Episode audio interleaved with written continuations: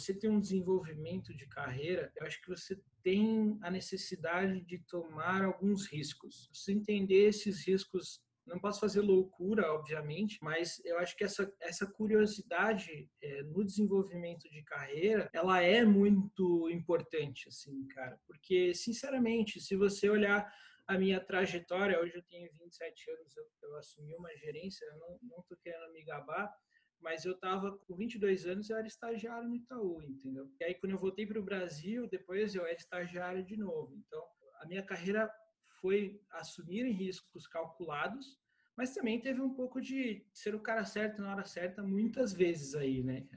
Mas assim, eu sempre digo que a vida requer que você esteja sempre preparado, senão você perde oportunidade.